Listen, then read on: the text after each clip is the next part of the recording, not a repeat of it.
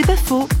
Accueillir des migrants pour Noël Parlons-en avec Éric Lecomte, directeur d'une œuvre internationale au service des chrétiens persécutés on fait ce lien avec les migrants. Noël, c'est quand même la fête de l'accueil de la naissance de Jésus et ça sera un encouragement pour tout le monde, que ça soit pas simplement une fête égoïste où voilà, je reçois des, beaux cadeaux pour moi-même, mais rester un peu dans l'esprit des bergers et des mages qui sont allés voir Jésus à quelque part. Ils ont fait un chemin d'accueil, ils ont fait un chemin pour comprendre qui était cette personne. On a reçu récemment une lettre de quelqu'un de Syrie qui nous disait en Occident, vous pouvez accueillir ces personnes-là.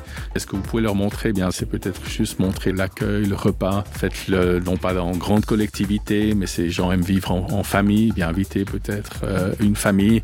Dans le sens de Noël, c'est d'accueillir le Christ, mais accueillir le Christ, ça peut se faire à travers l'accueil d'un autre. C'est pas faux, vous a été proposé par parole.fm.